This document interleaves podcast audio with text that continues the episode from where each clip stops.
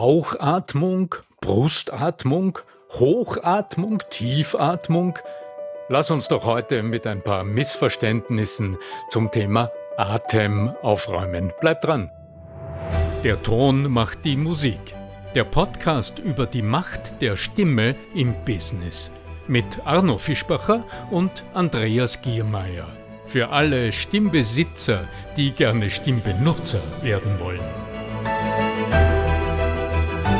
Hallo Andreas, Andreas Giermeier von lernenderzukunft.com, um dich formvollendet vorzustellen.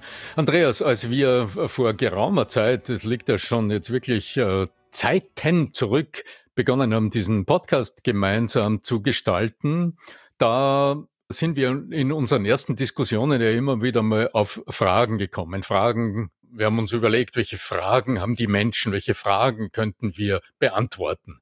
Und im Lauf der Zeit haben wir gesehen, dass du ja selbst als mein Gesprächspartner tatsächlich die eine oder andere Frage zu diesem riesengroßen Thema Stimme, Stimme, Wirkung hast, die wir in unserem Podcast noch nicht beantwortet haben. Was liegt also näher, als eine kleine Serie zu gestalten, die da heißt Andreas fragt. Andreas, was ist denn deine Frage für heute? Mein lieber Arno, mein lieber Arno Fischbacher, ich grüße dich. Ja, also ich, wie gesagt, ich habe natürlich immer wieder eine Frage mit untergemogelt, die war halt dann mit, schon mit drinnen war, auch in vorherigen Episoden. Aber diesmal war wirklich eine, weil ich ja im Juli damit begonnen habe, tatsächlich die Wim Hof Atemtechnik zu üben. Das also, wer das jetzt nicht kennt, das ist eine Atemtechnik, wo es im Prinzip einfach darum geht, meditative Zustände herzustellen, ist ganz gut für alles, für die Psyche vor allen Dingen, mentale Stärke. Das ist ganz interessant, könnte man sich damit befassen. Gibt es bei mir dann auch ein Interview äh, bei lernenderzukunft.com mit dem Wim Hof selbst, ja. Wir werden es verlinken auf der Webseite arno-fischbacher.com slash podcast. Sehr gerne.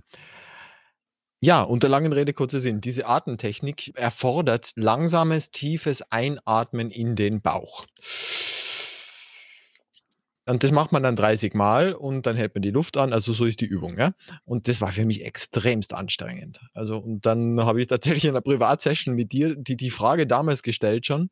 Und da hast du mir einige Hacks in Anführungszeichen verraten. Und ich denke, dass das ganz wichtig ist, dass wir das auch mit euch daheim teilen, weil ich glaube, dass tiefes Atmen an sich, also ich empfehle Wim Hof sowieso auch jedem mittlerweile, aber, aber äh, allein schon tiefes Atmen an sich ganz viel mit deiner Stimme macht und ganz viel in deiner deiner Stimme auch verändern kann. Geschweige denn, dass du dadurch vielleicht auch tatsächlich deine Lunge und Lungenkapazität auch trainieren kannst. Also ein bisschen die, äh, die Sauerstoffversorgung anregen kannst, auch im Gehirn. Also es ist ganz toll, wie, um wie viel konzentrierter du bist, wenn du so eine Atemreihe durchführst. Ja? Und der langen Rede kurzer Sinn, wie kann ich tief atmen, ohne dass ich mich überanstrengt fühle? Ja, du hast dieses Stichwort Bauchatmung ja, Bauch, in ja. den Raum mhm. gestellt. Mhm. Also ich höre ja immer wieder Fragen rund um die Atmung in meinen äh, Seminaren und auch in meinen Coachings. Ich habe den Eindruck gewonnen, dass es ganz viele Begriffe gibt, die Menschen verwenden.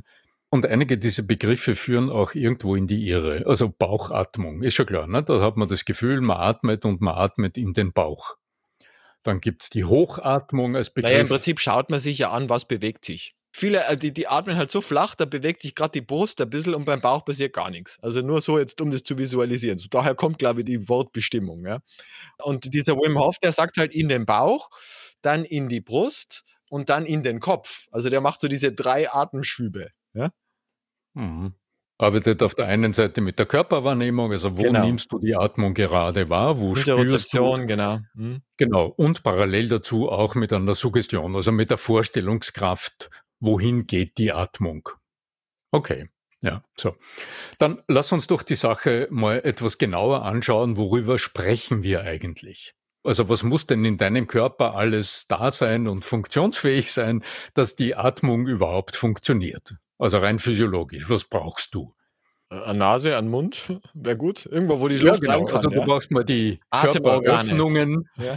durch die die Luft ein- und ausströmen kann. Nase Irgendwo und Loch, wo es reinfließen kann. genau. Das ist dann der Luftkanal, also die Luftröhre. Die Luftröhre verzweigt sich links und rechts und dann gibt es ein großes Geflecht von Luftkanälen in deine Lungen, in linke und die rechte Lunge. Genau. In diesen beiden Lungenflügeln gibt es Lungenlappen. Das war übrigens mal eine Quizfrage bei irgendeiner Millionenshow. Also der Mensch hat zwei Lungenflügel. Jeder Lungenflügel ist in Lappen aufgeteilt. Wie viele Lungenlappen gibt es? Langes Schweigen. Also ich frage das manchmal spaßeshalber bei Seminaren und füge an, da hat schon mal jemand, ich weiß nicht, eine Million oder ich weiß nicht wie viele Euro gewonnen. Und dann kann man wählen. Und die meisten Menschen, dann höre ich meistens Zahlen wie zwei, vier, sechs, also gerade Zahlen. Und genau das ist der Irrtum, denn auf der Seite, wo dein Herz ist, hast du einen Lungenlappen weniger als auf der anderen Seite. Es sind fünf Lungenlappen. Also auf der Herzseite.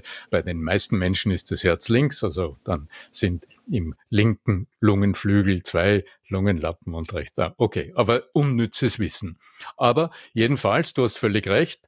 Also der Luftkanal ist mal wesentlich und die beiden Lungen als naja, man könnte sagen, jene Schwämme, die die Luft aufnehmen. Aber unsere beiden Lungen können sich ja nicht bewegen. Also wenn du dir jetzt die Frage stellst. Atemhilfsmuskulatur hätte ich gesagt. Da brauchst du also Muskeln, weil ah, ja. äh, in den Lungen sind zwar auch so kleine bewegliche Teile, die dann die kleinen Lungenbläschen bewegen etc. Da wird es aber ganz kompliziert. Aber an sich die Lungen selbst, die liegen da drinnen und sagen, ich bin hier, ja. Jetzt muss irgendwas, irgendwer muss was mit mir tun. Und dann sind wir bei der Muskulatur, weil in unserem schönen Körper ist nichts anderes für Beweglichkeit und für Bewegungen zuständig. Welche Muskeln sind aber jetzt hauptverantwortlich für unsere Atmung? Und dann höre ich meistens ja, schon den Zuruf, ja, dann braucht's noch das Zwerchfell. Ganz richtig. Zwerchfell, völlig richtig. Das berühmte Wort mit Z. Und dann stelle ich meist die Frage. Zirbeldrüse. Ja, ich gesagt mit Z. Ja, das ist was anderes. Zirbeldrüse, Zwerchfell. Ja. Dann habe ich meist großen Spaß, weil dann frage ich, na, wie groß schätzt ihr, ist denn euer persönliches Zwerchfell? Und ich mache dann ein paar Angebote. Ist es so groß, dass es zwischen zwei Fingern, also wenn man so Daumen und Zeigefinger zusammenlegt, dass es da drinnen Platz hat, ist es faustgroß, ist es eine Handfläche, sind es zwei Handflächen? Oder ist es so groß, als würdest du deine beiden Hände ausbreiten, wie groß ist denn wohl dein Zwerchfell geschätzt? Und dann schauen die Menschen meist so, zucken die Schultern, sagen, weiß nicht und geben dann halt so, naja, eine Faust oder vielleicht zwei Fäuste. Und die, die schon ein bisschen eine Ahnung haben, welche Funktion des Zwerchfells unter Umständen hat, die sagen dann, ja, vielleicht zwei Handflächen.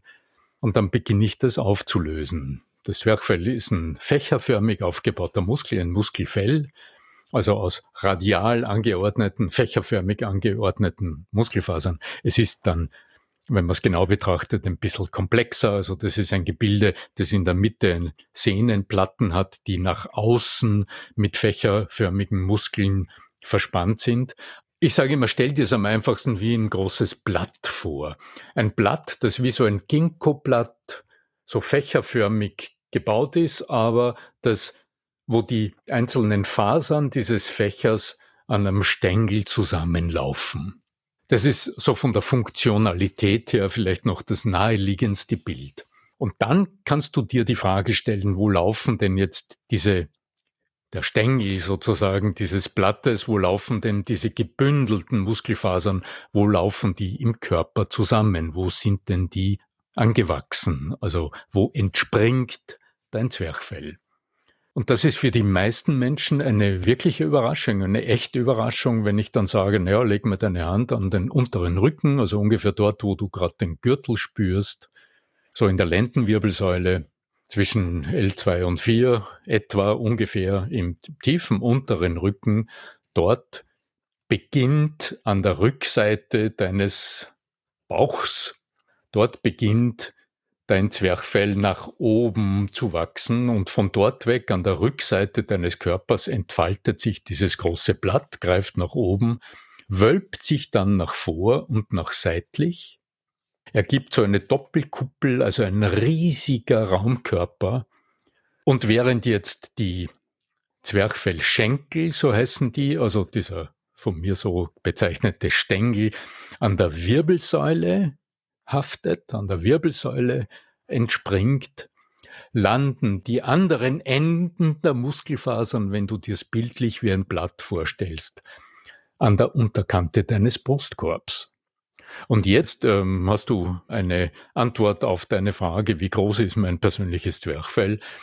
Das ist einfach zu erforschen, indem du eine Hand an dein Brustbein legst, also in der Mitte deines Brustkorbs und mal so rechts oder links entlang einer Brustkorbseite entlang tastest. Du wirst merken, das geht immer tiefer nach unten.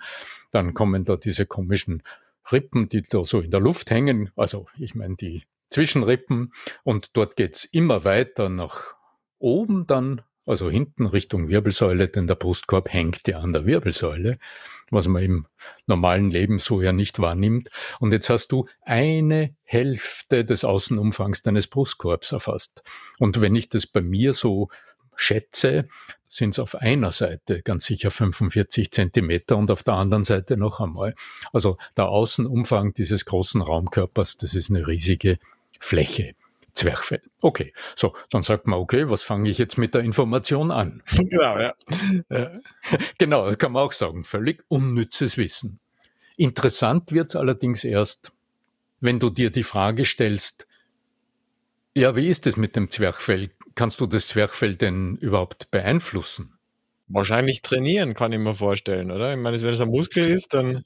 Ja, ähm, da hilft dir vielleicht jetzt bereits eine Erkenntnis, wenn du dich mit Muskeln schon mal ein bisschen beschäftigt hast, dann wirst du wissen, dass wenn du immer nur, sagen wir mal, den Bizeps trainierst und immer nur mit derselben Übung, mit irgendeinem Gewicht oder mit irgendeiner Hantel oder irgend sowas den Bizeps trainierst, das wird irgendwie nicht wirklich gut wirken, weil der gegenüberliegende Muskel, der Gegenspieler des Bizeps, der wird dann böse auf dich sein, weil diese beiden Muskeln, der Protagonist und der Antagonist, die arbeiten in einer gewissen Weise immer zusammen und die beeinflussen einander schematisch gesehen, auch in der Muskelspannung. Der Antagonist zum Zwerchfell? Genau. Und das ist die große Frage, mit der sich ganz wenige Menschen beschäftigen. Also immer dann, wenn es um die Atmung geht, dann denkt man, okay, das Zwerchfell. Nur, ja, ich kann jetzt Andreas zu dir sagen, lieber Andreas, spann jetzt bitte mal dein Zwerchfell an. Und dann wirst du mich groß anschauen und wirst sagen, naja, das sind doch diese Muskeln, die man willentlich nicht beeinflussen kann. Völlig richtig. Wie aber kannst du jetzt, weil du sagst, du willst deine Stimme stärken, du willst kraftvoll sprechen, du willst ohne Anstrengung deine Wim Hof Übungen machen. Also wie tust du das, wenn du das Zwerchfell direkt ja nicht beeinflussen kannst? Ja, dann brauchen wir uns nur auf die Suche nach jenen Muskeln machen, die direkt mit dem Zwerchfell zusammenarbeiten und durch ihre Tätigkeit die Spannung des Zwerchfells unmittelbar beeinflussen. Jetzt haben wir im Grunde in unserem Gespräch schon die beiden großen Bewegungsbereiche definiert, um die es hier geht. Einmal ist es die Lendenwirbelsäule. Ja, welche Muskeln arbeiten dort? Dort arbeiten jene Muskeln, die dir körperliche Stabilität verleihen. Also, wenn du von mir immer wieder den Leitsatz hörst, die Stimme wäre der hörbare Ausdruck der Körpersprache, und wenn du dann von mir vielleicht auch im Podcast schon hundertmal gehört hast, wenn du deinen Standpunkt stimmlich ausdrücken willst, wenn du willst, dass die Leute auch verstehen, dass du hinter dem stehst, was du sagst, dann wird es nicht funktionieren, wenn du lümmelst oder leger in deinem Bürosessel sitzt. Also dann heißt es, richte dich auf, geh in den Kutschersitz oder wenn du im Stehen sprichst, achte darauf, dass du in Balance stehst. Und schon sprechen wir damit genau jene Muskeln an, um die es hier geht. Das sind jene Muskeln, die die Lendenwirbelsäule rundum bewegen, also die so eine Art Hula-Hoop-Bewegung ermöglichen und die dir, ob du stehst oder sitzt, Balance im aufrechten Zustand erlauben. Also auch die Bandscheiben sind damit beteiligt, ja? Naja, die Bandscheiben sind praktisch der Puffer zwischen ja. Wirbelkörpern und die Wirbelkörper sind von Muskeln zueinander gespannt, genau. in alle Himmelsrichtungen verspannt. Weil manche und, meinen ja, sie hätten Bandscheibenprobleme und dabei sind es irgendwelche Muskelverspannungen, ja. Es ist immer mhm. Muskelverspannungen. Also mhm. die Bandscheiben leiden nur, wenn die Muskeln, die die Wirbelkörper zusammenziehen, immer in derselben Position sind. Dann kann die Bandscheibe, also dieses Knorpelgewebe, kann nicht atmen, es atmet ja nicht, aber es der Flüssigkeitsaustausch kann nicht mehr stattfinden. Der kann nur stattfinden, wenn diese Muskeln die Wirbelkörper immer wieder mal in verschiedenen Positionen bewegen. Dadurch wird dieser Knorpel immer wieder mal gedehnt, gestreckt und dadurch kann er versorgt werden. Nur dadurch kann Knorpelgewebe versorgt werden. Gilt übrigens auch für den Knorpel in der Nase. Interessante Erkenntnis. Habe ich nicht gewusst, habe ich mir nachgelesen und war dann einigermaßen erstaunt. Der Nasenknochen ist ja relativ kurz und das, was dann dort dranhängt, das, was unsere Nase eigentlich ausmacht, die wir im Spiegel sehen, das ist Knorpelgewebe. Und es ist eine einfache Übung, immer wieder mal die Nase zu rümpfen, ganz aktiv. Stichwort Yoga Face. Das passt Yoga. gut zu unserem Thema Yoga for Face, ganz genau. Äh, die Nase aktiv zu rümpfen und dabei transportierst du in dieses Knorpelgewebe in der Nase jene äh, Nahrungsstoffe, die der Knorpel braucht, um nicht dann so eine Knolle zu ergeben, mal im Alter, weil der Knorpel nicht versorgt worden ist. Das gilt für die Bandscheiben natürlich auch. Ohren und Nasen wachsen ja fortwährend weiter. Das sind so die einzigen Schichten, die immer weiter, also deswegen haben Leute im Alter größere Ohren und größere Nase als in, in der Jugend. Das ist ganz spannend irgendwie. Liegt es an, an den Knorpeln, die weiter wachsen oder was wächst da? Ich vermute ja, aber da können wir doch gerne die Frage mal weitergeben an die Expertinnen und Experten, die uns zuhören. Podcast at arno-fischbacher.com. Wir freuen uns über sachkundige Zuschriften. Genau. Aber genau. lass uns zurück. Entspannen, tief atmen. Wie geht es? Genau. Das war die Ganz genau. Lass uns zurückgehen zum Zwerchfell. Das heißt also, das Zwerchfell wird von deiner Balancemuskulatur mal beeinflusst. Das ist der Punkt Nummer eins. Hat es auch mit der Haltung zu tun? Wäre noch eine Zusatzfrage.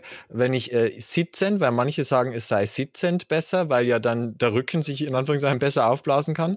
Andere empfehlen im Liegen das zu machen, weil ja dann alle Muskeln entspannt seien. Also ganz grundsätzlich mag ich mal sagen, das, wovon wir hier reden, ist die Ruheatmung.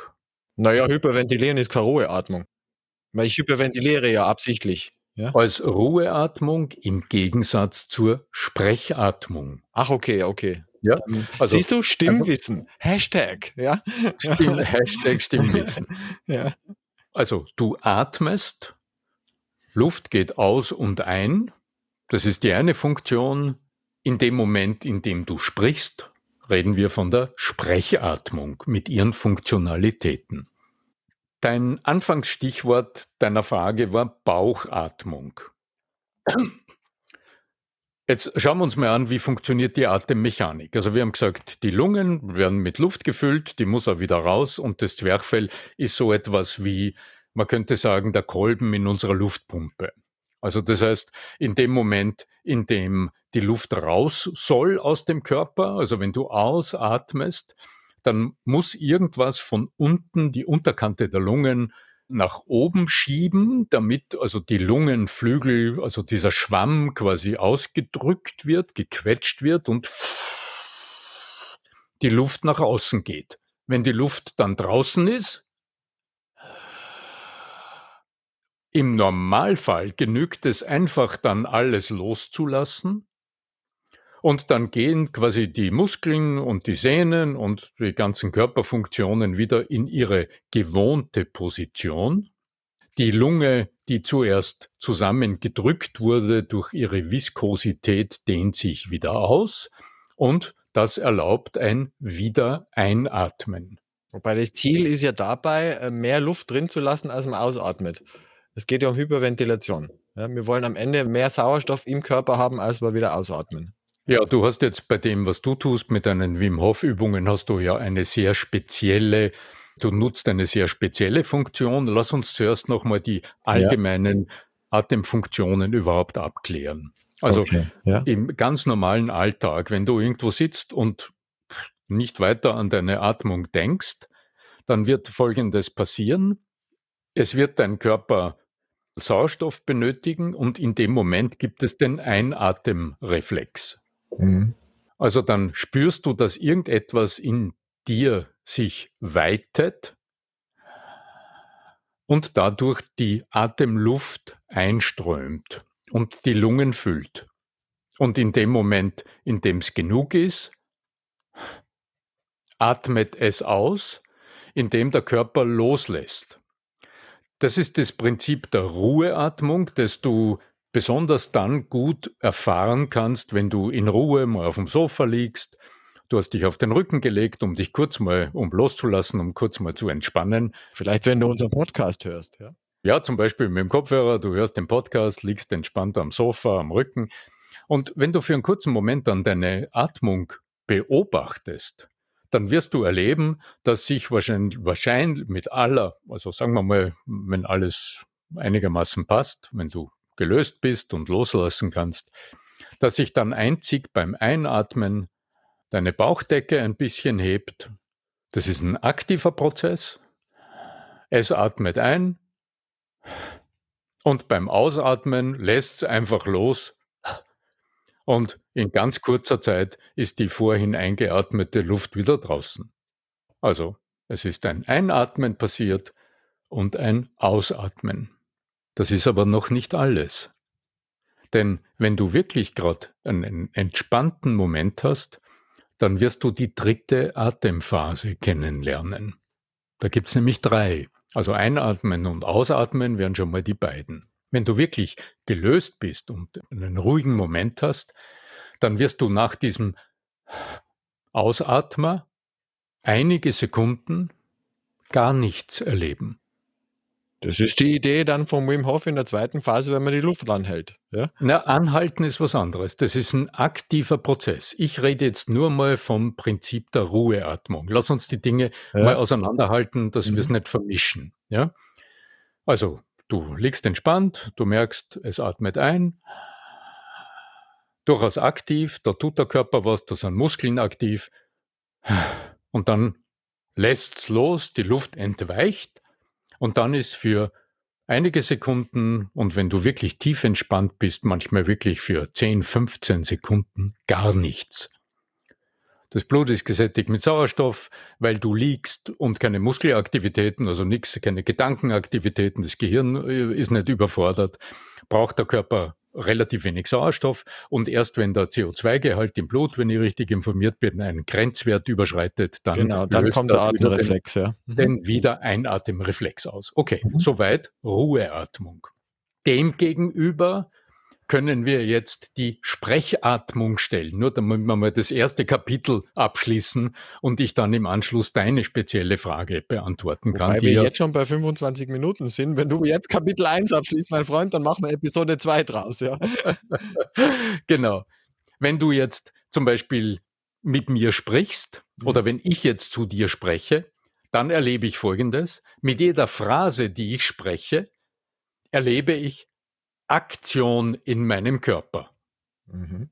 Da bäumt sich etwas auf in mir, es spricht und in dem Moment, in dem es gesagt ist, lässt irgendwas los und ohne dass ich es höre und hoffentlich auch ohne dass du es hörst, atmet mein Organismus in ein paar Sekunden Bruchteilen das wieder ein und holt sich im Grunde die vorhin durch Sprechen verbrauchte Luft wieder zurück gibt ja manche Menschen, die dann keine Sätze, äh, Sätze beenden können. Und immer, du meinst die, wann atmen die? Wann atmen die? Also.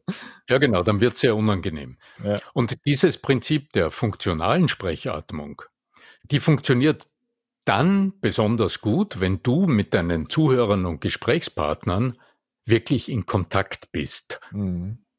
Dann passiert diese reflektorische Wiedereinatmung, wie das so schön heißt, ein Begriff, der von äh, Koblenzer und Muha stammt, also von diesen beiden Begründern der atemrhythmisch angepassten Phonation, also dieses äh, durchaus auf die Physiologie bezogenen, dieser Erklärung, wie die Sprechatmung im besten Fall auch äh, ja physiologisch begründet gut funktioniert und wie du stimmlich immer gut in Kontakt bleiben kannst mit deinen Zuhörern. Also soweit mal dieser Gegensatz. das, was du jetzt tust, ist, du willst mal so richtig voll bewusst einatmen. Und da hast du, ähm, das hast du mir mal erzählt in einem Gespräch, hast du die Schwierigkeit gehabt am Anfang, dass du, wenn du so richtig bewusst tief eingeatmet hast, dass sich dabei deine Schultern gehoben haben und du praktisch deinen Oberkörper voll mit Luft aufgeblasen hast. Zu, viel des Guten, ja, fast schon, ja. Ja, und dann hat man das Gefühl, man ist irgendwie voll gepumpt und der Atem steckt einem im Hals und es ist irgendwie nicht besonders angenehm. Genau, und wenn du das 30 Mal machen musst und das dann am Ende fast 100 Mal machen musst, das ist mega anstrengend gewesen. Ja, dann wird es anstrengend und es ist auch, löst kein besonders angenehmes Gefühl aus. Und dann sind wir, weil du das Stichwort Körperhaltung eingebracht hast zuerst. Eben, sitzen, wir, liegen, was ist besser, ja, ja. Ganz genau.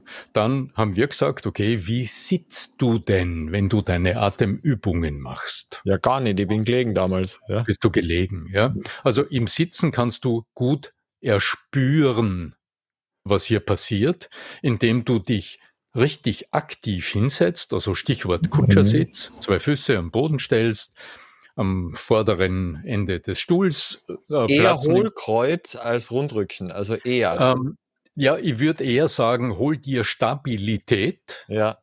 Ja, und mach dich groß. Mhm. Na, wir also, meinen, in dem Moment, wo man nach vorne, also wo der Bauchmuskel angespannt ist, in dem Moment ist man wieder, da, da schränkt man den Raum des Bauches wieder ein. So. Genau, so. Ja. Also so, dass deine Stabilität jetzt nicht von einem angespannten Bauchmuskel herkommt, sondern dass du die Stabilität eher im unteren Rücken spürst. Genau, über die Hüften, ja. ja. Hm. Also du machst dich groß, setzt dir eine Krone auf oder stell dir vor, du bist wirklich der Kutscher oder die Kutscherin auf dem Kutschbock und du willst jetzt wirklich ganz stabil sein dann wirst du merken, spannen sich vielleicht ein, du spürst das in deinen Gesäßmuskeln, vielleicht eine Spur in den Oberschenkeln und jetzt hast du im unteren Rücken Stabilität. Und im besten Fall ist jetzt dein Bauch völlig frei. Und jetzt kannst du, um es mal zu erspüren, jetzt kannst du deinen Gürtel öffnen und mal dein, eine Hand so richtig an den unteren Bauch legen mit der Jean geht das nicht gut, also öffne deinen Gürtel am besten, mach den Hosenknopf auf und leg deine Hand wirklich an den, also ganz unten an den Bauch und dann hol dir zuerst mal das Gefühl, ohne dass du jetzt gleich so in wilde Atemdinge einsteigst, jetzt hol dir nur mal das Gefühl, dass wann immer du gerade die Luft einströmen lässt, ohne bewusst was zu tun, dass beim Einatmen die Luft dann dorthin will, wo du deine Hand hast. Du kannst dieses Gefühl sogar noch verstärken, indem du dir vorstellst, dass du ein ganz dunkles O einatmest, aber ohne dass du irgendeinen Ton von dir gibst, das geht ja nicht, weil du einatmest. Du lässt den Kiefer ein bisschen locker, lässt deinen Mund durchaus ein bisschen öffnen, stellst dir vor, du sprichst so ein O, ja? Und aus dieser Muskelhaltung der Zunge etc. denkst du dir ein Oh, das du einatmest und du wirst merken, jetzt fühlt sich auf einmal dann, du spürst jetzt, der Bauch geht nach vor. Ich beginne zu gähnen.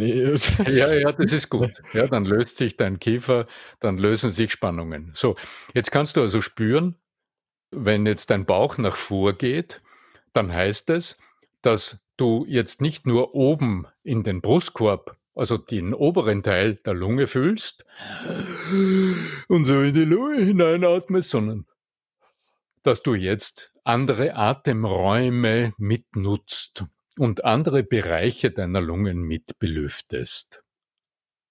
Okay, das ist mal vom Atemerleben her. Und jetzt könntest du durchaus experimentieren, indem du zum Beispiel stoßartig auf ein F wie Friedrich,